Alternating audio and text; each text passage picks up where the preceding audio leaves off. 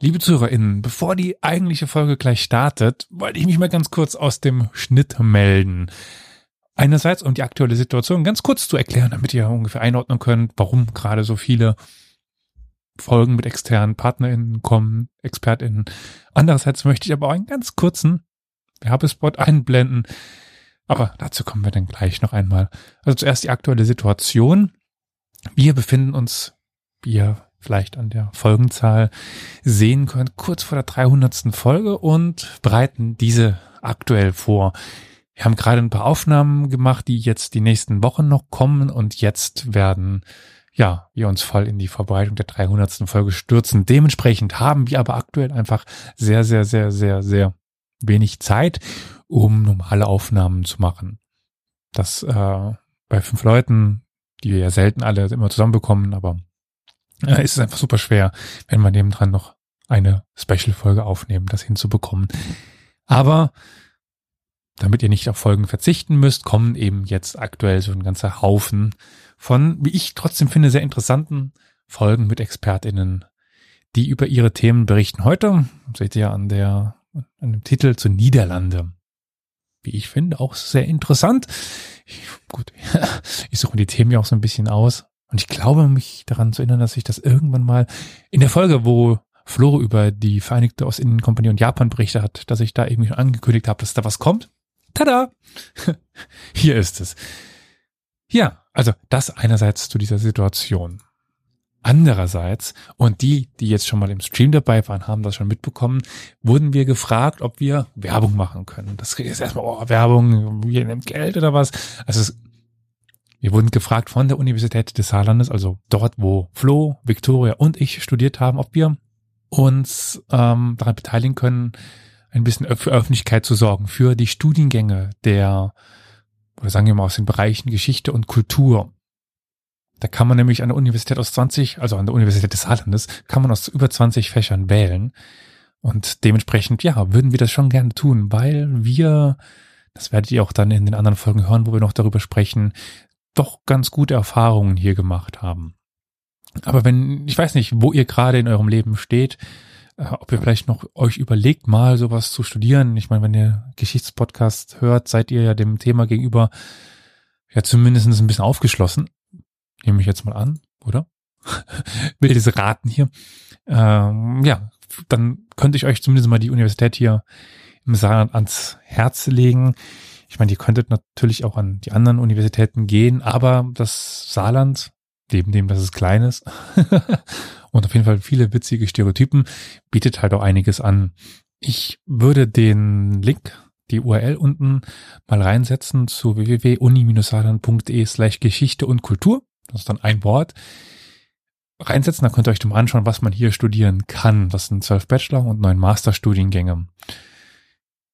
Ja, was besonders noch zu erwähnen ist, ist der Optionalbereich, den wir hier haben. Da könntet ihr auch auf mich treffen und bei Geschichte natürlich da, ja, das ist ganz breites Feld. Das ist dieses, was man über den Tellerrand hinausschauen bezeichnen könnte. Da, äh, das haben wir hier auch. Das ist in den verschiedenen Studiengängen drin, entweder als Nebenfach, also klassisches Hauptfach, Nebenfach und dann im Optionalbereich, aber auch zum Beispiel in meinem Studiengang der Geschichtswissenschaften im Kernbereich, wo eigentlich nur Geschichtswissenschaften drin war oder drin ist, war auch dieser Optionalbereich nochmal drin versteckt im Wahlbereich äh, wo ich zum Beispiel mal was zu Serien gemacht habe. Also zur Wissenschaft über Serien. Super interessant. Da könnt ihr also auch berufsvorbereitende Sachen nehmen, Programmierung, sowas. Umgang mit, mit Backend-Systemen wie WordPress oder Typo 3. Einfach um dann sich ein bisschen besser auf das Leben vorzubereiten. Und das mag jetzt vielleicht ein bisschen Eigenwerbung eigenwerberig, wie könnte man das sagen, klingen. Auf jeden Fall, das Saarland ist auch eigentlich ganz schön und nah an Frankreich. Also wenn ihr die französische Kultur mögt und zum Frühstück gern französisches Baguette essen möchtet, das könnt ihr hier ganz gut machen. Also essenstechnisch sind wir hier im Saarland schon ganz gut aufgestellt, muss ich so sagen. Viele tolle Restaurants, aber auch eben den französischen Markt sehr nah, also sowohl den Einkaufsmarkt, Supermarkt, aber auch einfach den Markt, wo man Sachen kaufen kann. Das klingt wieder doppeldeutig. Ach egal, ihr wisst, was, was ich meine. Und ich weiß nicht, wie viel ihr Miete bezahlt. Saarbrücken ist noch relativ, relativ günstig. Sagen wir mal nicht ganz so teuer. Also es ist nicht, äh, es ist kein München, es ist kein Berlin, obwohl in Berlin wahrscheinlich je nach Ecken ist auch noch einigermaßen machbar ist, weil Berlin einfach verdammt groß ist. Aber da habe ich keine Erfahrung. Also man bekommt hier noch Wohnungen ohne drei Jahre dafür zu, zu kämpfen. Ich sag mal so. Und es ist eine Studentenstadt, ganz klar. Ich meine, Metz ist oh, 80 Kilometer entfernt oder so. Französische Stadt mit deutlich mehr Einwohnern. Aber wenn man dort mal nachts unterwegs ist, merkt man direkt, die Stadt hat zwar eine Uni, aber die ist nicht so besonders. Ähm, dementsprechend fällt einem dann der Unterschied hier zu dieser ja doch sehr belebten Stadt auf, die viele studentische Angebote hat, Kulturangebote hat, Sport, Nachtleben, Gastronomie, also gerade für die angeblich kleine des Saarlandes können wir da ganz gut mithalten, würde ich mal so hier in den Raum stellen. Aber ja, falls es euch da interessiert, mal, falls ihr jetzt überlegt, wo ihr das studieren geht, schaut mal unten in die Shownotes. Aber jetzt muss Carol hoffentlich im Schnitt noch einen Werbejingle einbauen. So. Und dann kommt eigentlich auch der richtige, richtige Intro. Und wir haben ja auch äh, Kapitelmarken. Also hoffentlich unterstützt euer Podcast-Player Kapitelmarken. Spotify tut's nicht, soweit ich wir wissen. Dementsprechend müsst ihr da irgendwie vorspulen. Aber jetzt geht es dann los mit der eigentlichen Folge. Und ich wünsche euch ganz viel Spaß.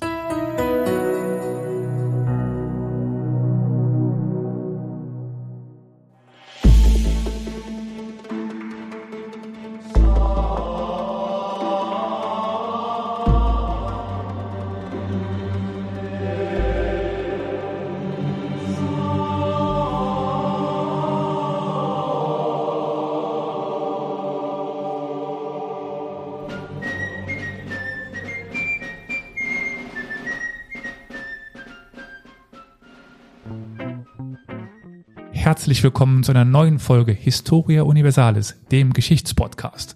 Heute mit einem geografisch recht nahen Thema. Zeitlich müssen wir aber ein bisschen in die Vergangenheit. Bevor wir dazu kommen, möchte ich aber ganz herzlich den heutigen Experten willkommen heißen. Herzlich willkommen, Justus Nipperdey. Vielen Dank für die Einladung.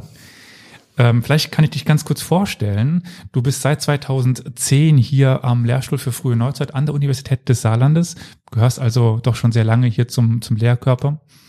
2009 hast du deine Promotion mit einer Arbeit zur Bevölkerungstheorie und Bevölkerungspolitik in der frühen Neuzeit abgeschlossen. Also frühe Neuzeit war schon immer dein Thema, nicht ganz, wenn man dann nämlich sich dein Studium anschaut. Da hast du von 1998 bis 2000 mittelalterliche und neuere Geschichte studiert und im Nebenfach dann noch Politikwissenschaft und Volkswirtschaftslehre. Aber da kommt ja schon so ein bisschen die Geschichte der Ökonomie und der Bevölkerung, Bevölkerungspolitik und so weiter rein. Das hat dich also scheinbar doch sehr lange sehr lange begleitet, aber das Mittelalter war noch dabei und dann 2000 bis 2004 an der Ludwig-Maximilian-Universität, da hast du die mittelalterliche Geschichte dann ins Nebenfach verschoben, neuere neueste Geschichte im Hauptfach und weiter dann auch die Volkswirtschaftslehre. Die Forschungsschwerpunkte, das sind ganz schön viele, muss ich sagen. Wir könnten jetzt sagen frühe Neuzeit, aber die Ideengeschichte der frühen Neuzeit, Geschichte des ökonomischen Denkens, sagte ich ja schon, schon gerade, da kommt die Volkswirtschaftslehre wahrscheinlich noch so ein bisschen durch Wissensgeschichte, Bevölkerungsgeschichte, Migration, Historiografie-Geschichte. Aber die frühe Neuzeit, das ist heute das, weshalb wir hier sind, weil wir wollen heute über ein Thema sprechen, bei dem mir selber aufgefallen ist, dass ich nicht so viel drüber weiß, obwohl es eigentlich recht nahe liegt geografisch, also über Frankreich, da weiß ich relativ viel, über die Bourbonen, die Könige, natürlich Ludwig, man ergänze eine x-beliebige Zahl hinten dran, Darüber weiß ich viel. Ich weiß auch relativ viel über Österreich. Nicht so viel, aber doch mehr über die Schweiz, England natürlich, Italien, Spanien. Aber die Niederlande, das ist irgendwie so ein schwarzer Fleck in meinem Wissen. Das ist ganz interessant, aber vielleicht deswegen erst einmal allgemein gesprochen, weil wir uns ja in der frühen Neuzeit bewegen und ich jetzt mit dem modernen Bild drauf schaue. Was ist denn die Niederlande in der frühen Neuzeit rein geografisch gesprochen? Gibt es die schon? Kann man die schon irgendwie fassen? Ja, nochmal vielen Dank für die Einladung und ähm, ja für die Möglichkeit hier über auch eins meiner Forschungsthemen eben die niederländische Geschichte in der frühen Neuzeit zu sprechen ich würde gern zwei Sachen dazu äh, sagen. Äh, das eine zu der Frage des, des Interesses und der Kenntnis. Es geht wahrscheinlich vielen so, dass die niederländische Geschichte nicht so nahe liegt. Es kommt vermutlich auch ein bisschen drauf an, wo man herkommt in Deutschland. Ich komme mhm. aus Süddeutschland, bin in Bayern aufgewachsen, da waren die Niederlande weit weg. Wenn man ganz im Westen wohnt, was ich jetzt tue, dann ist es schon wieder anders. Aber es gibt natürlich einen Bereich der niederländischen Geschichte, der doch viele interessiert, viele Historikerinnen und Historiker über die Zeiten und wo doch wahrscheinlich auch einige Hörerinnen und Hörer einiges wissen. Und das sind, ist vor allen Dingen die Geschichte der Niederlande im 17. Jahrhundert. Also mhm. das sogenannte goldene Zeitalter mit natürlich den berühmten Malern, die wir alle kennen oder hoffentlich, falls noch nicht, hoffentlich kennenlernen werden. Ähm, und da ist natürlich die Frage, ja, was, also hat es mit diesen Niederlanden auf sich. Ähm, das, dieses Staatsgebiet hat verschiedene Namen. Die Republik der Niederlande, die Generalstaaten, also die Republik der Vereinigten Niederlande, die sieben Provinzen. Und das sind tatsächlich, ist weitgehend die Niederlande, wie wir sie heute kennen, als Staatsgebiet.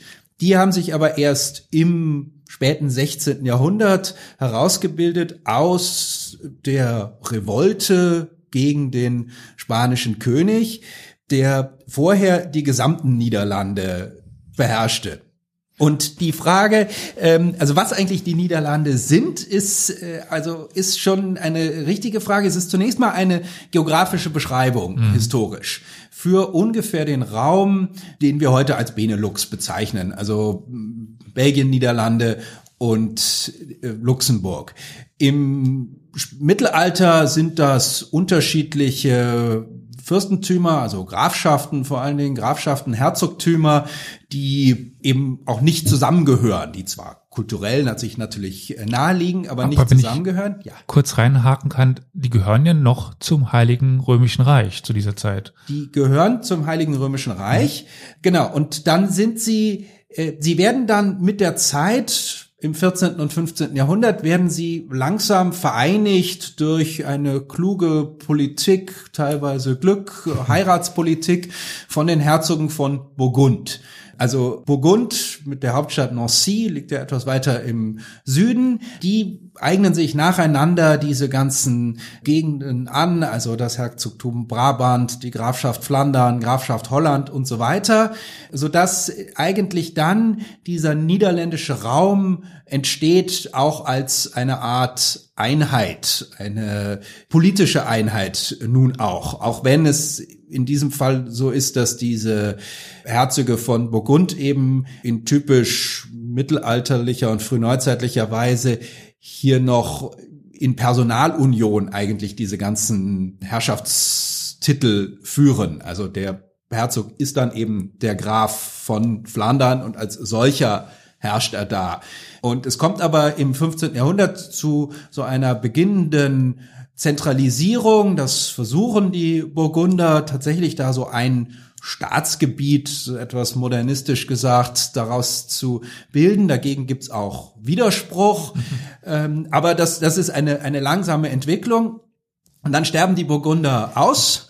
ähm, mit dem Tod Karls des Kühnen und äh, dann geht das Erbe an die Habsburger über. Zum großen Teil, oder? Also zum, nicht zum großen Teil, genau. Das ist, also es wird dann, also dieses burgundische Erbe wird geteilt in, nach einem längeren Krieg zwischen, also den Habsburgern, den damals noch, also österreichischen Habsburgern, das ist noch vor dem spanischen Erbe, ähm, die sich eben mit Frankreich um dieses burgundische Erbe streiten. Das, äh, also klassische Burgund, äh, geht an Frankreich, also mit der Hauptstadt Nancy, die äh, Freigrafschaft Burgund auf der anderen Seite, die zum Reich gehört, also die heutige Franche-Comté, die bleibt habsburgisch und für unser Thema entscheidend, diese Niederlande bleiben habsburgisch, so dass wir dann eigentlich, also Karl V. wird ja in den Niederlanden geboren, ähm, weil das dann eben ein Zentrum dieser niederländischen Herrschaft im frühen 16. Jahrhundert ist. Und was Karl V. der dann Kaiser wird, erreicht, ist äh, ja im Grunde eine Art Arrondierung. Also er erobert oder also bringt an sich weitere Gebiete dort, also Friesland, Utrecht so im Nordosten, so dass wir eigentlich erst in der Mitte des 16. Jahrhunderts haben wir tatsächlich die gesamten Niederlande, Lache Landen, also die, die niederen Landen haben wir vereinigt, staatsrechtlich als, als ein Gebiet ähm, was tatsächlich dann auch vom Reich separiert wird und äh, im Grunde als eine, ja, als eine äh, habsburgische Herrschaft konsolidiert wird von Karl V. Also dort haben wir Mitte des 16. Jahrhunderts haben wir erstmals äh, diese Benelux, wenn wir bei diesem Begriff bleiben wollen, haben wir erstmal erstmals vereinigt das hält dann aber eben nicht lange, weil es bald zu der Revolte kommt und dann wieder zu der, zu der Aufteilung in die nördlichen Niederlande. Das ist das Thema, über das wir heute in erster Linie sprechen werden, was ungefähr die heutigen Niederlande sind und die südlichen Niederlande. Im 17. Jahrhundert heißen sie die spanischen Niederlande, weil sie weiterhin spanisch sind. Im 18. Jahrhundert heißen sie dann die österreichischen Niederlande, weil es dann an Österreich abgeht, also Brüssel wird dann von Wien aus regiert. Ähm, und heute heißt es natürlich Belgien. Also mhm. das, das ist Belgien und, und Luxemburg. Ähm, aber diese Trennung zwischen Nord und Süd, zwischen Belgien und Niederlanden, den Niederlanden, die liegt eigentlich in den letzten 20 Jahren des 16. Jahrhunderts. Äh, da, das ist die mhm. entscheidende mhm. Zeit dafür. Jetzt haben wir ja schon sehr schön den Raum eingegrenzt, über den wir heute reden, auch die Zeit, zumindest den Anfang eben, also Beginn der frühen Neuzeit. Und dann werden wir heute sprechen bis ungefähr dem Abstieg vom fast schon Großmacht der Niederlande und dann noch so einen kleinen Ausblick auf die Zeit bis zur Französischen Revolution. Jetzt haben wir den burgundischen Erbfolgekrieg schon angesprochen, also eben diese Aufteilung dann. Äh, und dann entsteht ja etwas, das habe ich gelesen, das ist auch etwas, was man schon manchmal hörte und ich könnte mir vorstellen, dass du das gerade eben schon so ein bisschen angesprochen hast mit dieser Neuordnung, aber vielleicht einfach auch schon als Frage, Generalstaaten, das ist ein Begriff, den du auch schon genannt hast. Wann kommt der, woher kommt er und was bedeutet denn Generalstaaten? Die Generalstaaten sind eine Ständeversammlung. Also es gibt ja in der frühen Neuzeit durchgängig äh, auf den verschiedenen Ebenen der, der Staaten gibt es Ständeversammlungen, also auf der Reichsebene ist das mhm. eigentlich der Reichstag, aber es gibt eben Landtage auch in den deutschen Territorien zum Beispiel. Und die Generalstaaten sind eben die Versammlung der Stände dieser verschiedenen Provinzen der Niederlande. Das gibt es schon in der habsburgischen Zeit, also die treffen sich eben in Brüssel dann und beraten dort äh, bestimmte Dinge, die alle angehen. Mhm. Und später mit der, also nach der, der Revolte und der Herausbildung der ja, Unabhängigkeit der nördlichen Niederlande benutzt man den, den Begriff Generalstaaten, also eben eigentlich Ständestaaten heißt das. das. Mhm. Das ist ein bisschen kompliziert. Das sind eben, sind eben keine Staaten, das ist nur der, sondern es sind eben Stände. Mhm. Ähm, benutzt man dann für die Versammlung dieser sieben Provinzen, des, die sich da im Norden zusammengeschlossen haben. Jetzt ein zweiter großer Punkt, der im 16. Jahrhundert ja allgegenwärtig ist, ist die Reformation. Martin Luther. Und es betrifft ja nicht nur das Reich, es betrifft ja auch Frankreich und gerade eben die Niederlande.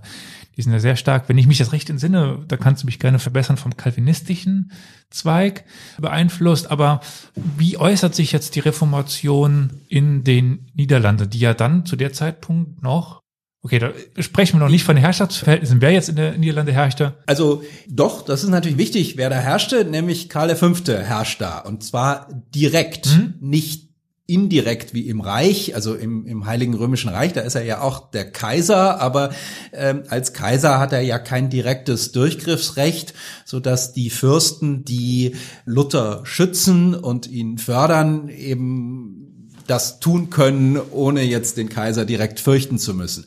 Das ist in den Niederlanden anders. Mhm. In den Niederlanden ist die Reformation, kommt, äh, kommt sozusagen verspätet mhm. an. Und das hat unter anderem mit der harten Repressionspolitik zu tun. Also es gibt äh, schon im Sommer 1523 werden die ersten ähm, ja, Ketzer verbrannt in Brüssel.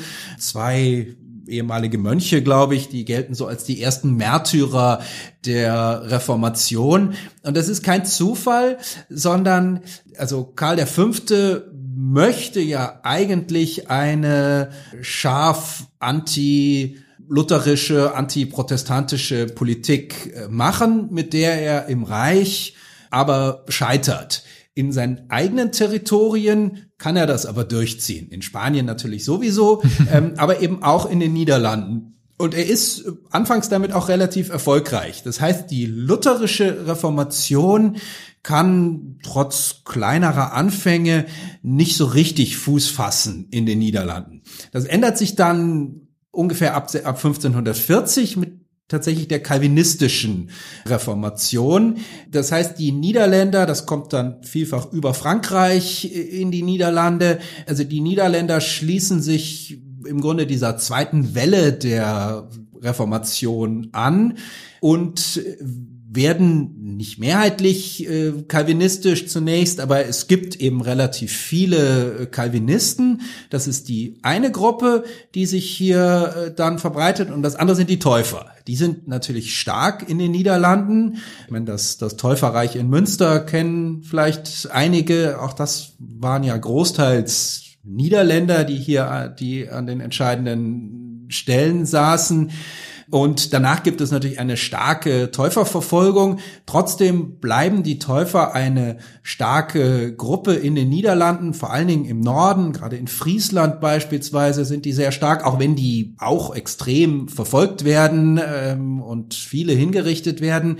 Es ist aber, es gibt dann aber diese, diese zwei Gruppen sind eigentlich die, die stärksten, also nicht-katholischen äh, Gruppen und so ab den 1540er Jahren bis dann zum bis es sozusagen zum großen Knall kommt in den 1560er Jahren, ähm, nimmt diese ähm, reformatorische Tätigkeit in den Niederlanden zu, die Verbreitung sowohl des Täufertums als auch des Calvinismus nimmt äh, zu. Und das führt natürlich zu einer ja zu einem Aufschaukeln der Situation, weil sich die habsburgische Regierung, also zunächst noch eben Karl V. und nach seiner Abdankung dann sein Sohn Philipp II. viel, also die halten an ihrer Repressionspolitik fest, können aber das Wachstum dieser reformatorischen Bewegung nicht verhindern und das ist mit ein Grund für dann den Ausbruch der niederländischen Revolte. Aber bevor wir dazu kommen, ist es vielleicht noch wichtig, auch wenn wir jetzt zeitlich immer wieder ein bisschen her, vor und zurückgehen, nochmal auf Spanien zu sprechen zu kommen. Spanischen Niederlande hattest du schon erwähnt, aber vielleicht nochmal, um es kurz in Form zu bringen. Wie kommt denn jetzt Spanien in die Niederlande?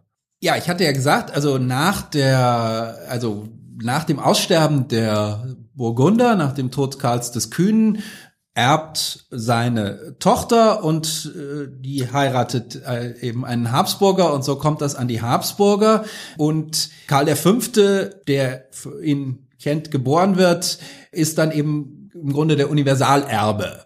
Er wird dann spanischer König und also er erbt, er wird sowohl Kaiser, er erbt eigentlich die, die österreichischen Besitzungen, die, die er dann an seinen Bruder anvertraut.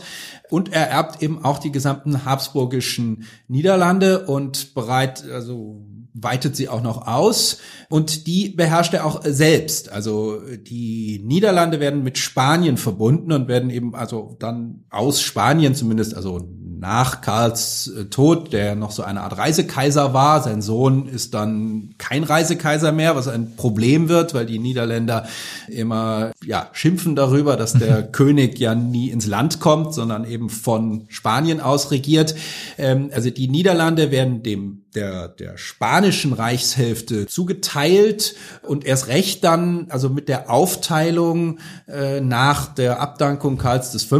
bleiben eben die Niederlande bei Spanien und sind auch dann im Grunde getrennt von dem, von dem deutschen, dem österreichisch und böhmischen und dann ungarischen Teil der Habsburger. Es gibt ja dann diese zwei Linien mhm. und ja, für uns vielleicht etwas überraschend sind eben die Niederlande nicht bei dem, bei dem Teil der, also dem, dem mitteleuropäischen Teil, sondern dieser Besitz gehört dem spanischen Teil des Hauses Habsburg. Aber immer noch Habsburg und dann wahrscheinlich. Das sind, ja, es, ist, es sind natürlich beides äh, Habsburger und äh, wie gesagt, 150 Jahre später bleibt das ja auch, also nach dem spanischen Erbfolgekrieg wird das habsburgische Erbe dann, das spanisch-habsburgische Erbe geteilt und dann kommen die südlichen Niederlande mal wieder an Österreich. Das liegt auch noch an dieser Geschichte aus dem, aus dem späten 16. Jahrhundert. Aber ich, denk, ich denke, jetzt ist es dann doch Zeit, auf diesen Aufstand einzugehen. Das ist ja dann auch der 80-jährige Krieg. Da kann man wahrscheinlich jetzt drei Stunden drüber reden, weil da super viel passiert. Deswegen vielleicht tatsächlich die gar nicht so einfache Aufgabe. Wenn man das jetzt mit wenigen Sätzen zusammenfasst, dieser 80-jährige Krieg, das hat ja schon fast die, die, die 100 Jahre eingeholt, der Franzosen und der Engländer und der niederländische Aufstand und so weiter. Um was geht es denn da? Ja, das ist tatsächlich eine große Frage. Ich würde es gerne zweiteilen. Also mhm. das eine ist der, der niederländische Aufstand und das andere ist der, der 80-jährige Krieg. Man kann eigentlich sagen, dass es, also es gibt diesen Aufstand und dessen Ausgang bleibt lange unklar, aber so um 1600, also oder in den 1590er Jahren wird das eigentlich das Ergebnis deutlich, das wir jetzt schon mehrfach angesprochen haben, also diese Zweiteilung zwischen dem Norden und dem Süden. Die Spanier behalten den Süden, der bleibt katholisch, der Norden wird mehrheitlich protestantisch und unabhängig. Ähm, darum wird dann noch 50 Jahre weiter gekämpft, bis 1648, bis der 80-jährige Krieg offiziell endet. Das ist aber ähm, eigentlich schon eine zweite Phase. Also da, da hat sich das Entscheidende im Grunde schon getan. Das andere liegt vorher, eben die, der niederländische Aufstand, der in den 1560er Jahren beginnt. Also man kann das 1566 oder 1568 ansetzen. 1568 hat den Charme, dann kommt man eben auf diese 80 Jahre bis 1648.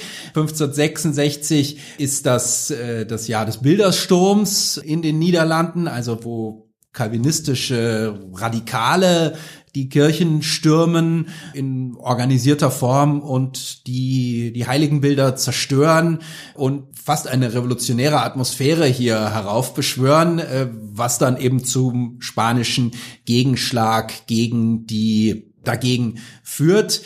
Diese religiöse Komponente des Aufstands ist aber bei weitem nicht alles. Ähm, das ist so eine Art Auslöser. Es gibt schon vorher Konflikte und die sind vor allen Dingen, da geht es einerseits um den Partikularismus gegen den Zentralismus, also die Habsburger versuchen, das hatte schon Karl V. gemacht und sein Sohn dann noch stärker, also versuchen, ihre spanischen Niederlande stärker zentral zu regieren und äh, dagegen formiert sich immer stärkerer Widerstand.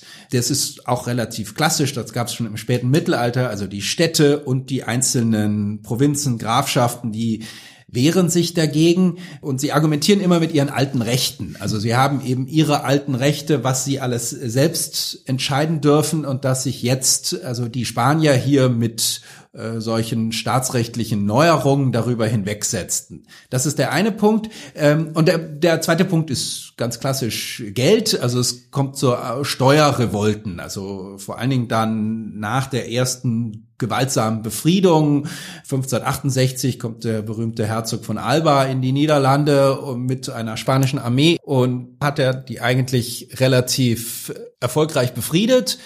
Dann geht den Spaniern aber das Geld aus und sie müssen die Steuern erhöhen, äh, um diese Armee zu finanzieren in den Niederlanden und es kommt zu einer Art Steuerrevolte mhm. äh, in den gesamten Niederlanden so dass wir hier also verschiedene Elemente haben. Wir haben diesen Kampf für die alten Rechte gegen die vereinheitlichende Politik der Spanier. Wir haben die Steuerrevolte.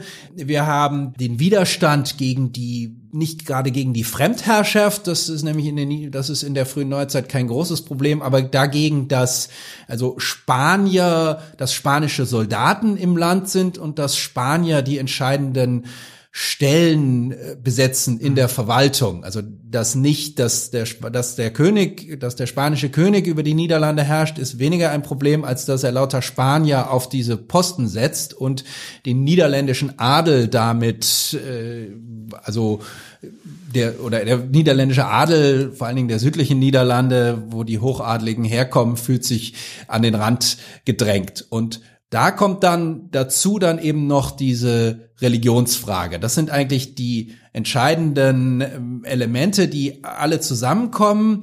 Und die große Frage ist natürlich, ob man das, ob die Spanier das hätten lösen können. Also ob das Ergebnis, dass es, also, dass es am Ende zu dieser Teilung kommt und letztlich zu einem Erfolg des Aufstandes, zumindest im Norden, ob das äh, zu verhindern gewesen wäre. Und da sind sich doch die meisten Historiker einig inzwischen, würde ich sagen, dass vieles, also dass, dass viele dieser Teile lösbar gewesen wären. Also vor allen Dingen dieses, diese Frage diese, der alten Rechte, aber auch der Steuern, ähm, all das hätte man lösen können und in den südlichen Niederlanden wurde es ja dann auch gelöst. Also die haben sich versöhnt quasi wieder mit dem spanischen König. Und im Norden klappt das nicht. Und meines Erachtens ist der entscheidende Punkt dabei dann doch eben die Religion, weil die Spanier äh, daran festhalten, dass es, also, dass der Protestantismus nicht erlaubt werden darf in ihrem Gebiet. Das ist auch im Grunde habsburgische Politik durchgehend und wird im späten 16. Jahrhundert auch in den, auch in den österreichischen habsburgischen Gebieten wieder stärker forciert im Zuge der Gegenreformation.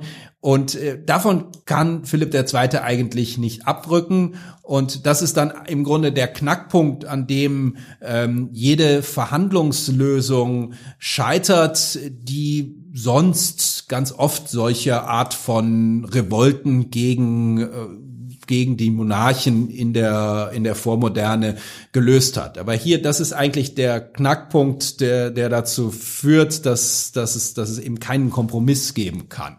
Und am Ende des Ganzen haben wir dann eine nördliche unabhängige Niederlande und dann ein südliches spanisches Niederlande. Ja. Und dann ist ja aber so, dass die Niederlande ja Weltmacht geworden ist fast schon, plötzlich. Innerhalb von, von, von wenigen Jahren ist es in den großen Staaten Europas, aber auch in der, Welt doch irgendwie drin.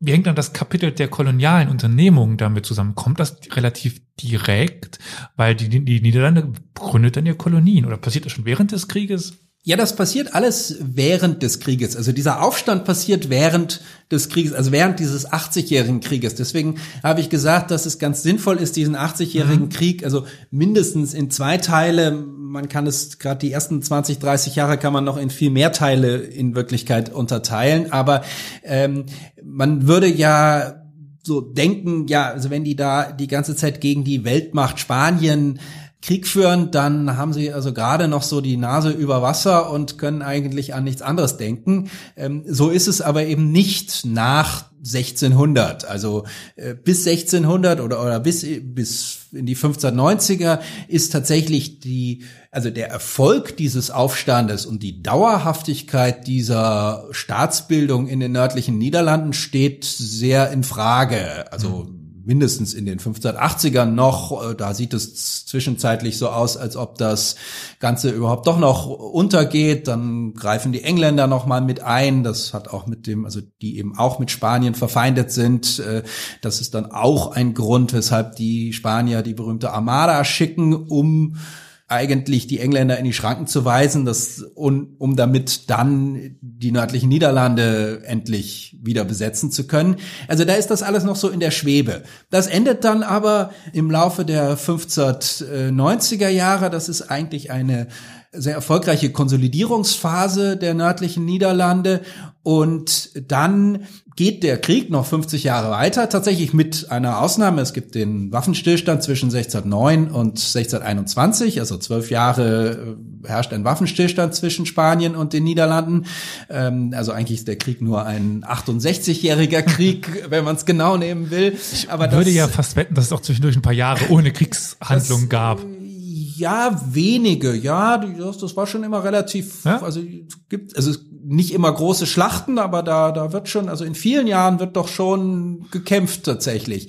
Aber jedenfalls, also ist, sind genau diese, genau diese erste Hälfte des 17. Jahrhunderts, in der noch dieser Konflikt herrscht, sind die Zeit des großen Aufschwungs der Niederlande, wo sie tatsächlich sich zur, zur Weltmacht aufschwingen. Das hängt äh, mit mehreren Faktoren zusammen, unter anderem eben auch mit dem Krieg. Also das ökonomische Zentrum der Niederlande liegt eigentlich nicht, nicht in den nördlichen Niederlanden äh, vorher, also nicht in Amsterdam oder Rotterdam. Rotterdam ist im 16. Jahrhundert noch ein ziemliches Kaff, äh, ehrlich gesagt, sondern es liegt weiter südlich. Also es liegt in Flandern und Brabant. Das sind die reichsten Gegenden, das sind die äh, bevölkerungsreichsten Gegenden. Das wäre dann heute ja Belgien. Das ist im heutigen Belgien, genau. Also das ist im heutigen Belgien. Die leben von der Tuchindustrie, äh, also stellen Tuche her mit englischer Wolle und also gehören zu den reichsten Gegenden Europas, den urbanisiertesten, also für größte Städteanteil. Das ist immer so ein gutes Maß in der, in der frühen Neuzeit, wie ja, wie reich ein, eine Gegend ist, wie sehr sie Gewerbe, von Gewerbe abhängt und nicht einfach nur von Landwirtschaft. Die nördlichen Niederlande holen dann auf, äh, schon im 16. Jahrhundert und profitieren dann aber eben auch tatsächlich von diesem Krieg. Denn erstens kommen ein ganzer Haufen Flüchtlinge aus dem Süden in den Norden. Also das sind einerseits, äh, das sind eben Protestanten, die dann bei dieser Teilung, die eben fliehen im Grunde aus Antwerpen, Brügge, Gent, also den großen äh, Handels- und Gewerbestätten des Südens, Sie bringen ihr Know-how in die nördlichen Niederlande und auch ihr Kapital. Also große Kaufleute kommen da in den, in den Norden. Das ist der eine Punkt. Der zweite Punkt ist, dass die Niederländer einen Handelskrieg gegen die, also die nördlichen Niederländer einen Handelskrieg gegen, gegen die Belgier, äh, sage ich jetzt mal, der Einfachheit halber, äh, führen. Also sie sperren den Eingang der Schelde, das ist der Zugang nach Antwerpen, das ist so die größte Handelsstadt äh, Nord- und Westeuropas im 16. Jahrhundert also, oder das Handelszentrum. Das wird jetzt abgesperrt und verliert diese Position an Amsterdam, weil eben die äh, nördlichen Niederlande da den Zugang kontrollieren. Also das heißt, der Norden profitiert in gewisser Weise von diesem Krieg und er profitiert auch von bestimmten Konjunkturen. Vielleicht, um da mal kurz reinzugehen, könnte man sagen, dass die Niederlande nicht eine militärische Großmacht ist, sondern eine Industrie- und Wirtschaftsgroßmacht, weil sie nie die Riesenheere aufstellen konnten, aber wirtschaftlich einfach den Rest in Grund und Boden wirtschaften konnten. Vielleicht, weil das beides. So also anklang. sie ähm, sie haben schon ein großes Heer auch. Okay. Ähm, sie also es gibt die berühmte, sie haben auch ein relativ modernes Heer. Also es gibt die berühmte oranische Heeresreform und sie brauchen wahnsinnig viel Geld für ihre also für ihre Flotten und für mhm. ihre Festungen. Also sie bauen eben so einen Festungsgürtel, die Spanier auch. Also dieser, dieser 80-jährige Krieg ist lange Zeit ein Festungskrieg. Also man hat, jeder hat seine Festung, dann wird, die, die haben ewige Belagerungen. Also die längsten Belagerungen dauern über drei Jahre von diesen Festungen. Und das kostet alles wahnsinnig viel Geld. Aber dieses Geld muss man natürlich haben und das äh, erwirtschaften die Niederländer eben ab dem späten 16. Jahrhundert auch, äh, so dass sie eine, sie sind, sie werden zu einer Wirtschaftsgroßmacht und damit können, können sie, sie ihren Krieg, äh, können sie ihren Krieg äh, finanzieren. Insofern sind sie, sind sie beides. Und ihr, also ich komme zurück zu den, zu den Kolonien, ähm, aber muss noch eine Sache vorher sagen, denn ihr Haupthandel, das war in Amsterdam schon vorher so, ist der, der Ostseehandel. Das ist der sogenannte äh, Muderhandel, der Mutterhandel oder der, die, äh, das kontrollieren diese, die Holländer in erster Linie. Also das ist vor Dingen Getreide und Holz aus dem Ostseeraum, den sie das liefern sie, äh, davon leben sie selbst, also sie brauchen, müssen Getreide importieren und Sie liefern das aber eben auch weiter nach Südeuropa beispielsweise. Mhm. Und das ist also hat ein wahnsinniges Volumen dieser Handel und das ist eigentlich der ja der Kern des, des Handelssystems. Und darauf bauen sie dann eben auch andere Sachen auf. Also sie, sie sind ganz stark in diesem Heringsfang, dafür brauchen sie Salz, dann fahren sie, als die Spanier ihnen nicht mehr erlauben, das in Spanien zu kaufen, fahren sie nach Venezuela mit hunderten von Schiffen, da gibt's so natürliche Salzbänke und holen das, also sie holen das Salz um 1600 tatsächlich aus da von der venezolanischen Küste. Und äh, das um, um also weil sie ohnehin Salz brauchen, aber eben auch dann für ihren Herings äh, für das Einsalzen der Heringe, da haben sie so große Schiffe, die das wo das schon an Bord gemacht wird, also im Grunde so ein, eine Vorform der modernen Fischfabriken. Also sie haben da relativ viele Standbeine. Und da kommt dann eben dieses Kolonialwesen mit hinzu. Das ist ein großes Thema, können wir wahrscheinlich gleich auch noch ausführlich drüber sprechen. Das, es dauert ein bisschen, bis dieses Kolonialgeschäft tatsächlich die großen Reichtümer abwirft. Und es ist, ist grundsätzlich das meistens eine, so? Das ist, glaube ich, meistens so. Ja, Wenn überhaupt. in der die die neuere Wirtschaftsgeschichte sagt sogar, dass eigentlich erst im 18. Jahrhundert als die anderen Geschäfte alle runtergehen, erst dann nimmt das Kolonialgeschäft, also vor allen Dingen mit, mit Asien, mit dem das Nieder, das Reich der Ostindischen Kompanie, erst dann nimmt das eigentlich eine wirklich zentrale Stellung für die niederländische Wirtschaft ein und hält sie über Wasser, während sie sonst äh, untergegangen wären, auch noch stärker wirtschaftlich, während im 17. Jahrhundert es mehr so ein so eine Zugabe ist, dieses Kolonialgeschäft. Aber vielleicht, bevor wir noch dann schon in die Richtung wieder den Berg runter abbiegen, bisschen geografisch gesprochen, wo waren die Niederländer denn überall? Also relativ bekannt ist die Geschichte mit Neu-Amsterdam, also das wir heute ja unter einem anderen Namen kennen, aber die Ostindien-Kompanie ist auch schon angesprochen worden, aber wo waren wir denn geografisch? Ja, ich fange mal mit Neu-Amsterdam an. Das ist äh, tatsächlich eben so berühmt wegen mhm. äh, New York und der, der Wall Street, wo der Wall war, die, die Stadtmauer der Niederländer an dieser Stelle.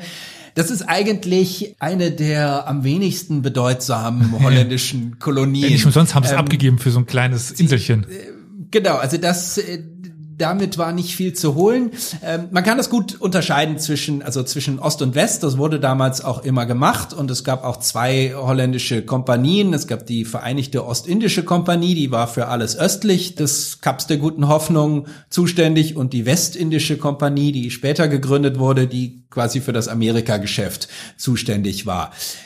Im Ostindien, ähm, da fuhren die Niederländer in den 1590ern das erste Mal hin mit, also damals einzelne Schiffe und die waren sehr erfolgreich, machten sich dann aber auch Konkurrenz und deswegen wurde 1602 dann die Ostindische Kompanie gegründet, die Vereinigte Ostindische Kompanie, VOC, die dann fast 200 Jahre bis, bis 1795 ähm, existierte, also durchaus recht langlebig und insgesamt auch erfolgreich, die ein Monopol in den Niederlanden hatte auf dieses Geschäft mit Asien.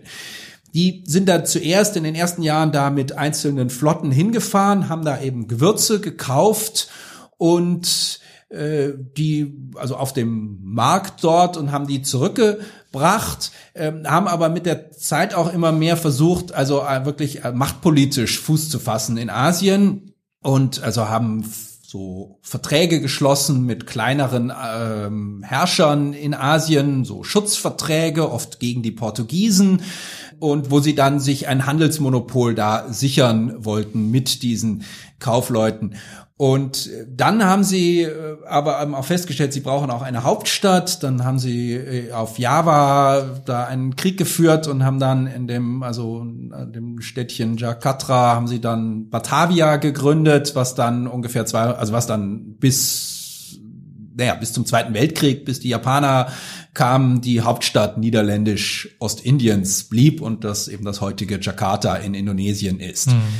Und da haben sie, ähm, vor allen Dingen haben sie in den, die, also ein Monopol auf bestimmte Gewürze erreicht. Also sie haben auf den, den, den Gewürzinseln, den Molukken, haben sie da ein Monopol äh, errichtet mit äh, teilweise sehr brutalen Methoden. Also berühmt ist der Völkermord auf Banda, einer kleinen Insel Also Banda war die einzige Insel, auf der Muskatnussbäume wuchsen und äh, dort hat äh, ja, hat das mit diesen Handelsverträgen nicht richtig funktioniert. Ähm, das, und äh, am Ende kam es unter dem also berüchtigten Kommandeur Jan Peterson Kuhn zu ja, eine Art Völkermord. Die eine Hälfte der Bevölkerung, es waren so 15.000, wurde getötet, die andere Hälfte wurde deportiert. Es blieben am Ende nur einige hundert oder ein paar oder ein bisschen über tausend übrig und dann wurden Sklaven aus anderen Teilen Asiens dahin gebracht, um ähm, diese Muskatnuss weiter abzubauen. Also das ist sozusagen der klassische schwarze Fleck auf der niederländischen Kolonialgeschichte. Es gibt noch viele andere, aber, aber das ist sozusagen der, der bekannteste.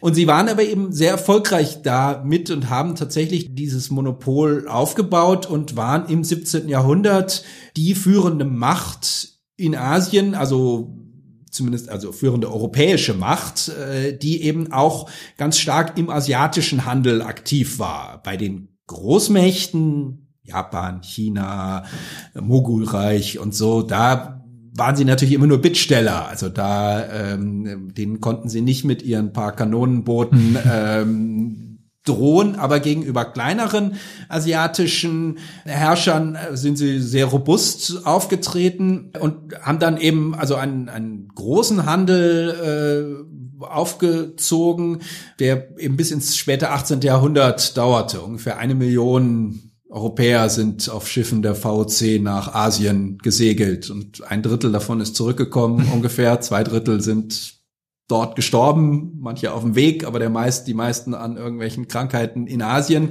Aber also in diesen 200 Jahren, die die VC bestanden hat. Also da, und also das war sozusagen das Dauer, der dauerhafte Erfolg der Kolonialgeschichte. Und äh, auf der anderen Seite im Atlantik ging's, war es viel weniger erfolgreich. Ähm, da wurde 1621 auch eine Kompanie gegründet, die Westindische Kompanie, die das gleiche machen sollte, aber dieser Raum war viel umkämpfter als äh, in Asien. Ähm, sie haben zwischendrin gab es äh, also Niederländisch-Brasilien, sie haben große Teile Brasiliens erobert von den Portugiesen und sind dort aber dann nach gut 20 Jahren, 1654, ähm, ja, wieder hinausgeworfen worden. Ähm, und das war eigentlich die große Chance. Also da hofften sie, also Zuckerproduktion, ähm, Sklavenhandel natürlich. Sie waren dann ganz groß im Sklavenhandel. Ähm, das waren die Sachen, mit denen man im 17. Jahrhundert Geld verdiente. In Neu-Amsterdam, also New York, da war nicht viel zu holen. Die Niederländer waren auch keine großen Auswanderer nach Amerika. Dafür ging es ihnen wahrscheinlich einfach zu gut. Es war ein Einwanderungsland. Es kamen viele Einwanderer in die Republik, ähm, aber es gab nicht so viele Auswanderer, so dass diese ähm, Geschichte des, des niederländischen Atlantiks, wie das jetzt manchmal genannt wird, die blieb eigentlich Episode. Also zwischendrin sah es mal so aus, als könnten sie sich als Großmacht im Atlantik etablieren. Das äh, scheiterte dann aber Mitte der 1650er. Also aus persönlicher Erfahrung kenne ich zum Beispiel, es müssen niederländisch gewesen sein, auch noch ein paar Positionen in Westafrika, aber das führt es auch zu, zu weit. Ähm, wenn wir schon bei dem Niedergang sind, da würde ich da ein bisschen weitermachen. Der Niedergang der Niederlande war ja nicht nur im Atlantik, sondern auch insgesamt. Äh, wurde ja auch schon ein paar Mal jetzt angesprochen. Und da ist der Konflikt mit England ganz, ganz wichtig. Wie geriet man denn jetzt in den Konflikt mit England? Die hatten einem ja noch gegen die Spanier geholfen. Ja, über die Frage, ob der Konf ob diese Kriege mit England äh, für den Niedergang so wichtig sind, okay. da können wir auch noch drüber sprechen. Das, das glaube ich nicht unbedingt, aber die Frage ist trotzdem gut und interessant man muss sich eigentlich diese Situation 1648, also Mitte des 17. Jahrhunderts mit dem Westfälischen Frieden vergegenwärtigen. Bis dahin waren die Fronten relativ klar. Also die Niederländer kämpften gegen die Spanier äh, und alle Feinde der Spanier waren tendenziell auf Seiten der Niederländer. Das sind vor allen Dingen die Franzosen und die Engländer. Das heißt nicht immer, dass, dass sie nicht immer waren, haben sie wirklich den Niederländern geholfen. Es gab auch mal Probleme, aber grundsätzlich war das so die ähm, die gegenseitige, also das waren die die Koalitionen. Also der der Feind meines Feindes ist mein Freund, egal äh, wie ich sonst zu ihm stehe. Das ändert sich nach 1648, weil der also die Feindschaft zwischen Spanien und den Niederlanden ähm, löst sich tatsächlich überraschend dann auf. Also die schließen einen ewigen Frieden und er hält auch. Also sie mhm. bekriegen sich danach auch nicht mehr. Also die Spanier haben gar kein Interesse. Sie wissen, dass sie das nicht mehr zurückerobern können.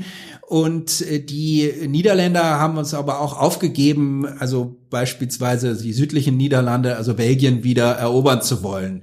Ähm, das heißt, diese spanisch-holländische Feindschaft endet. Dafür kommen dann die Feindschaften mit den anderen äh, Ländern auf. Also die, äh, das sozusagen das ganze Bündnissystem der Niederländer dreht sich um. Und das sind eben zwei, die Engländer und die Franzosen. Bei den Engländern ist es tatsächlich interessant, denn der erste Krieg entsteht, als die Engländer nach der englischen Revolution, als die Engländer auch eine Republik sind. Und man würde, und vor allen Dingen auch noch eine, eine kalvinistisch dominierte Republik, man würde eigentlich, hätte eigentlich denken müssen, das sind, also die, das sind die natürlichen Partner, also das England Cromwells und die Niederlande Johann de Witts. Der Krieg entsteht, oder diese drei Kriege, also es gibt drei Kriege zwischen 1652 und 1674, die entstehen einerseits aus Handelsrivalität, also im Atlantik, aber auch in Asien, also beide, diese, die beiden Länder wollen das gleiche Kolonialreich aufbauen, sie wollen den gleichen Kolonialhandel betreiben und da kommen sie sich immer wieder in die Quere.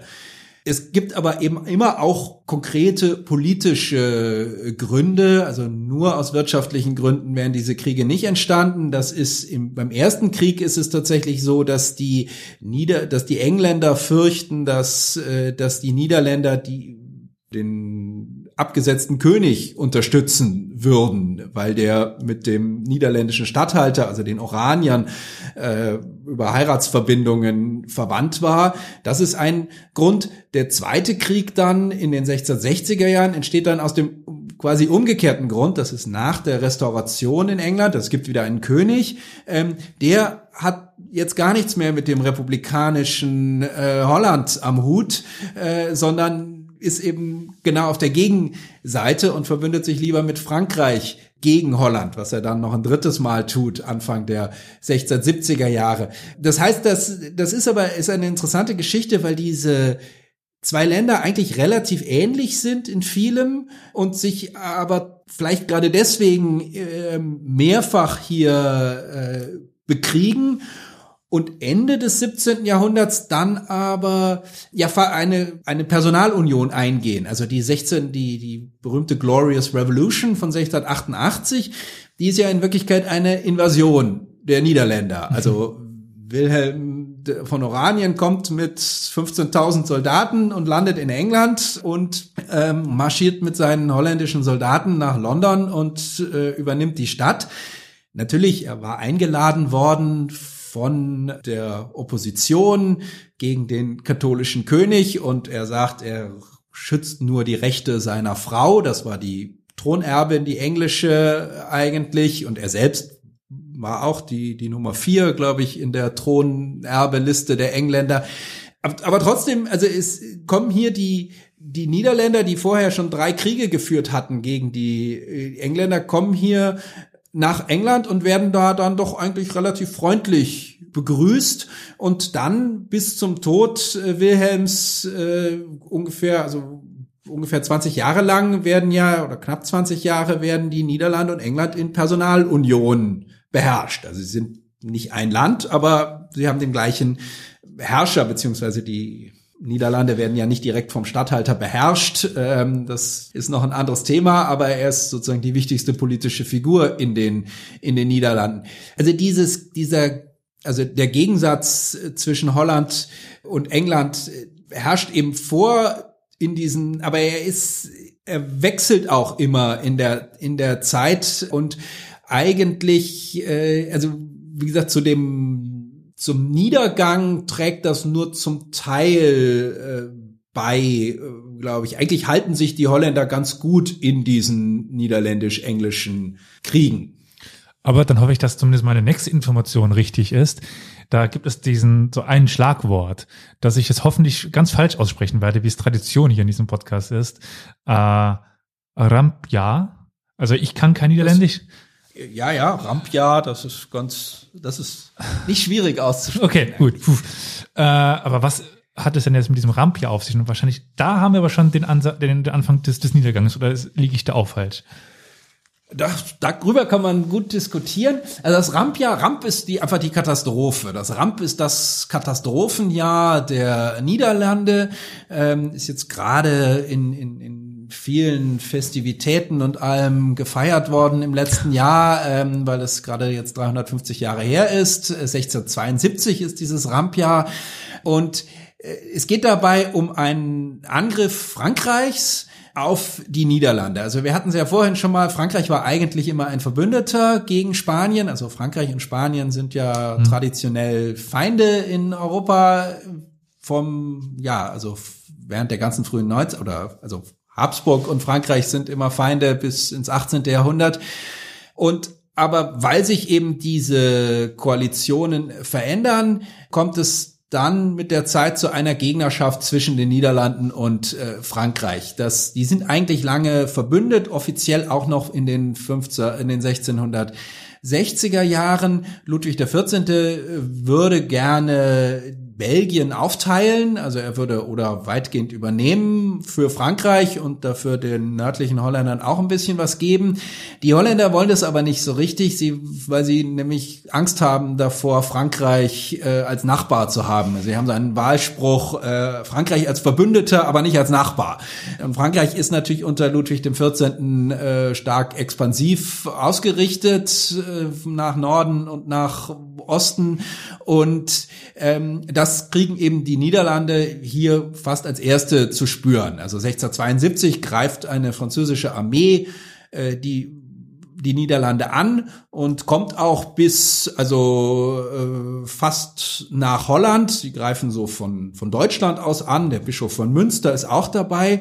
Und das Problem für die Niederländer ist, dass äh, dass Frankreich eben zu der Zeit mit England verbündet ist. Der englische König ähm, also hat ein Bündnis geschlossen mit Frankreich, so dass sie eigentlich keine Verbündeten haben. Und es sieht im Sommer 1672 und auch noch etwas im Winter des äh, dem folgenden sieht es zeitweise so aus, als ob die Republik vielleicht untergehen würde. Also wenn die Franzosen das wirklich erobern, weiß niemand, wie es weitergeht. Dazu kommt eine innenpolitische Krise, Vorher hatte es 20 Jahre hatte die sogenannte Statthalterlose Zeit äh, geherrscht, denn also der letzte äh, Statthalter, der Oranische, war jung gestorben. Sein Sohn, dieser spätere Wilhelm, der dann in England, der dann König von England werden sollte, war gerade erst geboren, also er war ein, ein, ein Baby. Ähm, und äh, also 20 Jahre lang gab es keinen Statthalter. Es gab also eine es war sozusagen ein, ein rein republikanisches System. Die wahre Freiheit wurde das damals genannt von dem leitenden Leuten, vor allen Dingen Johann de Witt. Und ähm, es gab in den Niederlanden immer zwei Parteien eigentlich. Die, die Republikanische Partei und die, die Prinzgesinden, also die, die für eine stärkere Rolle der Oranier, die ein, im Grunde fast eine Monarchie haben wollten. Und jetzt in dieser Krise, ähm, also treten diese Monarchisten wieder auf und also es kommt zu einem berühmten Mord an dem an Johann de Witt, also dem bekanntesten und dem, dem mächtigsten Politiker des Landes der, der vergangenen 20 Jahre. Der wird gelyncht in Den Haag äh, 1672 zusammen mit seinem Bruder und die so dass es also man hat der der Feind steht im Land im Land selbst ähm, gibt es also ja sozusagen Ansätze des, des Bürgerkrieges ähm, und also ja deswegen nennen sie das eben Katastrophenjahr. Äh, Im Endeffekt ist es alles dann ganz gut ausgegangen. Also sie haben äh, sie haben mal wieder typisch holländisch eine so zwischen Amsterdam und Utrecht das Land überflutet, so dass die Franzosen nicht weiterkamen durchs Wasser. Im Winter hatten sie dann Angst, dass sie übers Eis kommen, aber dann war der Winter doch Gott sei Dank nicht kalt genug oder die Holländer, die, die Franzosen waren nicht gut genug im Schlittschuhlaufen äh, mit, mit Kanonen, so dass sie am Ende, konnten am Ende diesen, diesen Angriff abwehren. Es ergibt sich dann auch so eine Koalition, äh, die gegen Frankreich, die Engländer scheiden dann aus dem Krieg aus, äh, zwei Jahre später, ähm, und also sie sind dann eben aus dieser Koalition mit Frankreich. Und das ist, also für die Psyche der Niederländer ist das wahnsinnig äh, wichtig, dieses äh, Jahr, weil sie eben dieser Katastrophe so nahe gekommen sind, also doch dem, dem Untergang. Ich meine, das, das Land gab es jetzt ungefähr ein Dreivierteljahrhundert oder ein bisschen mehr oder ein Jahrhundert. Ähm, man hatte sich eigentlich daran gewöhnt, aber plötzlich war man doch wieder an so einer Position, wo es so aussah, wo niemand wusste, ja, wie, ob es wirklich überlebt. Das ist das eine. Und das äh, zweite ist, dass die, die Niederlande ab dann außenpolitisch zum Zentrum der antifranzösischen Koalitionen werden. Also bis eigentlich 1715, also bis zum Ende des äh, Spanischen Erbfolgekriegs, also jetzt dann, also gute 40 Jahre, ähm, sind die Niederlande immer das Zentrum der Koalitionen gegen Ludwig den 14. Und in diesen Koalitionen sind dann auch die, also sind dann die Österreicher dabei, die Engländer, nach 1688 sowieso dann zusammen, teilweise die Spanier. Also wir haben dann, es gibt dann niederländische Garnisonen, also nordniederholländische Garnisonen in den südniederländischen Städten. Also in den Städten der Spa in den Festungen der spanischen Niederlande gibt's dann Garnisonen aus dem Norden, die also auch die spanischen Niederlande verteidigen sollen gegen Frankreich. Und äh, also das ist dann so, ist sozusagen der große Wandel in der Außenpolitik. Vorher ging es 80 Jahre gegen Spanien und jetzt geht's eigentlich 50 Jahre gegen Frankreich. Und, und alle diese Friedensschlüsse dieser Zeit in Nimwegen, in Reiswijk, in Utrecht, das ist ja kein Zufall, dass die alle in den Niederlanden ähm, abgeschlossen wurden, alle großen hm. Friedensverträge mhm. zwischen den 1670ern und den und 1715. Interessant. Aber jetzt lag ich zweimal falsch im Grunde genommen. Wo liegt denn jetzt die Ursache oder wie passierte der Niedergang der Niederlande? Das ist tatsächlich eine gute Frage. Man kann sagen, dass dieser Großmachtkampf, also dass der natürlich die Niederlande auch äh, etwas gekostet hat. Also sie sind, sie sind tatsächlich, also politisch stehen sie um 1700 an äh, am Zenit. Also sie sind wirklich da ganz äh, entscheidend. Aber natürlich Krieg führen kostet immer viel Geld, so dass das äh, sicher auch ein also ein, ein Teil des Niedergangs ist. Wenn man in die Wirtschaftsgeschichte schaut, sieht man aber, dass der Zenit eigentlich früher liegt. Also dort ist ganz, sind die 1660er Jahre sind der, der große Höhepunkt und danach gehen eigentlich alle, alle Daten für alles, ob das die Bevölkerung ist, die bestimmte Gewerbe, bestimmtes, also das geht eigentlich alles runter, außer die, außer das Kolonialgewerbe, das, das, äh, also gerade in, in Ostindien, das hält sich, aber alles andere äh, geht runter, so dass eigentlich äh, ist so, also die, die wirtschaftliche Potenz und der wirtschaftliche Vorsprung der Niederländer, der schrumpft äh, und sie können sich politisch noch ein halbes Jahrhundert halten und dann im 18. Jahrhundert äh, ähm, ja, verlieren sie aber eben diese Machtposition. Die interessante Frage ist natürlich, warum kommt es denn zu diesem ökonomischen Niedergang? Also warum zerbricht denn dieses Modell, was vorher knapp ein Jahrhundert lang funktioniert hat und also zu immer mehr Wohlstand geführt hat und tatsächlich die Niederländer zu den reichsten Menschen in Europa gemacht haben und zwar auf allen Ebenen. Also auch das, der, der Lohn, also äh, Tagelöhnerlohn ist doppelt so hoch wie in Deutschland oder drei, also Deutschland ist natürlich ein kompliziertes Konzept da, aber ähm, also die die Löhne sind viel höher, Lebenshaltungskosten natürlich auch, wie es immer in reichen Ländern sind, aber also der Reallohn ist ist höher als überall sonst in in Europa und die Niederländer sind die reichsten Menschen in Europa. Diesen ökonomischen Niedergang zu erklären, klären ist nicht ganz einfach. Das ähm, es scheint so zu sein, dass es so ein dass sich so bestimmte Elemente zusammenkommen. Genau das, was im, seit dem späten 16. Jahrhundert äh, dazu führte, dass die Niederländer, äh, dass, dass die niederländische Wirtschaft florierte, das bricht jetzt zusammen. Also dieser Handel mit der, mit der Ostsee äh, nimmt ab.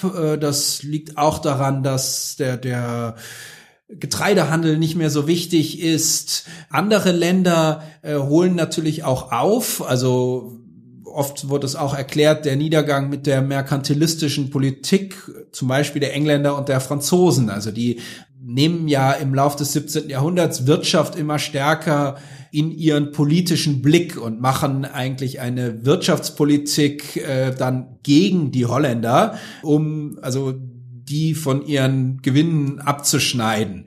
Und ähm, am Ende kommt es ähm, ja wie so wie in so einer Art Kartenhaus, also manche Teile funktionieren, also fallen zusammen und dann bricht irgendwie das Ganze zusammen. Es bricht natürlich nicht völlig zusammen. Das ist auch ein falsches Bild. Die Niederlande bleiben reich, aber ähm, diese Dynamik endet eben und dann endet das Bevölkerungswachstum, dann leidet die Bauwirtschaft. Also das sind lauter solche Punkte, die, die, die dann alle so einen zusammen einen großen Effekt geben, so dass äh, eigentlich wir dann im, im Laufe des, äh, des, also ja, wir so einen schleichenden Niedergang haben im späten 17. Jahrhundert, der sich machtpolitisch dann eben erst nach 1715 auswirkt, wo es dann tatsächlich zum äh, ja zum Ende dieses dieser niederländischen Großmacht kommt und interessanterweise auch zu, im Grunde zu einem Ende der kulturellen Blüte, denn also wir haben jetzt noch gar nicht über Maler, Künstler und Wissenschaftler gesprochen. Auch da sind die Niederländer eben absolut führend im im 17. Jahrhundert äh, und auch das endet dann, also aus dem 18. Jahrhundert gibt es eben viel weniger äh, Künstler und Wissenschaftler von europaweiter Bedeutung, äh, die in der Republik leben, als mhm. es als es im 17. Jahrhundert der Fall gewesen war. Ja, wir konnten ja äh, heute leider einige Themen nicht ansprechen. Ich hätte auch noch gerne über das Herrschaftssystem mich ein bisschen ähm, unterhalten oder die Industrie, die auch sehr, sehr, sehr wichtig ist, Kunst, Forschung. Was mir nur gerade in den Kopf kommt, äh, bevor wir vielleicht einen kurzen Ausblick wagen, das Europa des 18. Jahrhunderts ist für mich immer irgendwie ein Europa, wo sich wenige Großmächte herausbilden. Im 17., 16. Jahrhundert haben wir noch irgendwie in meiner Wahrnehmung, jetzt mal um diesen denklichen Begriff der, der Player zu ver verwenden, wir haben irgendwie mehr, mehr Mitspieler. Und dann im 18. Jahrhundert scheiden ja, scheidet ja nicht nur die Niederlande aus, da scheiden ja noch mehr aus.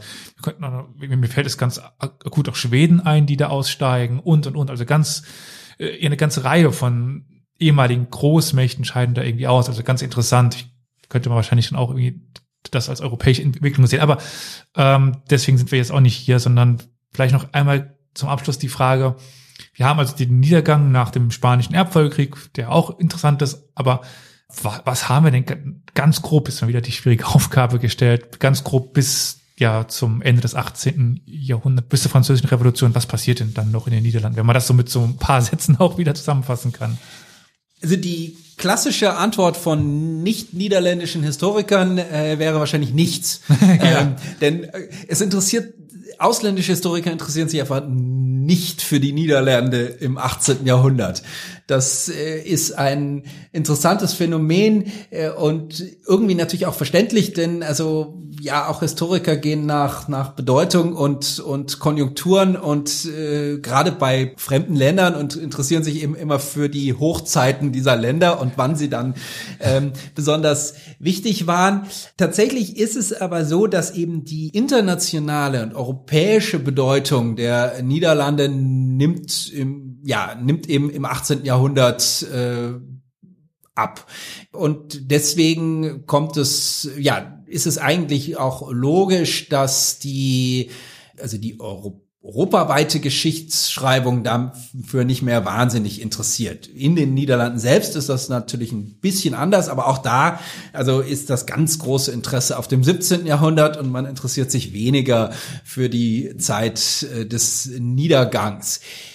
Man muss sagen, also das, es bleibt eine wohlhabende Gesellschaft, die ähm, trotz dieses ökonomischen Niederganges, ähm, denen geht es eigentlich relativ gut. Aus wirtschaftshistorischer Sicht war immer die Frage, ja, wenn's, warum warum industrialisieren die sich denn nicht? Die Niederlande sind ja sind zwar reich, aber kommen, industrialisieren sich aber eben sehr spät. Also das ist also es bleibt eine nicht Industrie, nicht Industriegesellschaft im 18. Jahrhundert und eigentlich noch ein ganzes Stück im 19. Jahrhundert. Das ist so auf der strukturellen Ebene ein wichtiger Punkt. Politisch ähm, gibt es eigentlich die gleichen Fraktionen wie vorher, also die mehr eine republikanische Fraktion und stärker eine die Prin, die oranische, monarchische Fraktion und auch und und wir haben eigentlich fast die gleichen Wellen, die es auch schon vorher gibt. Also es gibt wieder eine statthalterlose Zeit bis 1747, ähm, wo eigentlich diese republikanische Fraktion führend ist. Dann kommt, dann werden die gestürzt und es wird wieder ein Statthalter, ein einer ein Oranier ähm, ernannt. Aber das sind wie gesagt eher Fragen, die für die engere Geschichte der Niederlande relevant sind, die haben außerhalb der Niederlande hat das dann relativ wenig Bedeutung. Und am Ende des Jahrhunderts kommt es dann eben kommt es dann zur zur batavischen Revolution, ähm, also mit äh, ausgelöst durch die französische Revolution und dann äh, auch durch die französischen Revolutionstruppen ähm, und die Niederlande werden ja dann äh, also sogar ein Teil Frankreichs inner, also im, im Großreich Napoleons und danach dann zu einem, also nach 1815 dann ja zu einem Königreich, dann kommt es ja zur Vereinigung mit Belgien, also 1815 auf dem Wiener Kongress werden Belgien und, also die, und die Niederlande werden ja wieder in einen, werden zu einem Land gemacht, so als Bollwerk mhm. gegen Frankreich. Ähm, das hält aber ja auch nur 15 Jahre, bis es dann 1830 zur belgischen Revolution kommt und äh, danach, äh, also der, der Status, wie wir ihn heute kennen, äh, dadurch entsteht. Dann vielen, vielen Dank für dieses doch sehr komplexe äh, Vorgehen oder diese komplexe Aufgabe hier, die Geschichte der Niederlande in so wenig Minuten zu, zusammenzufassen. Vielen, vielen Dank. Also ich durfte heute einiges noch lernen. Bitte sehr.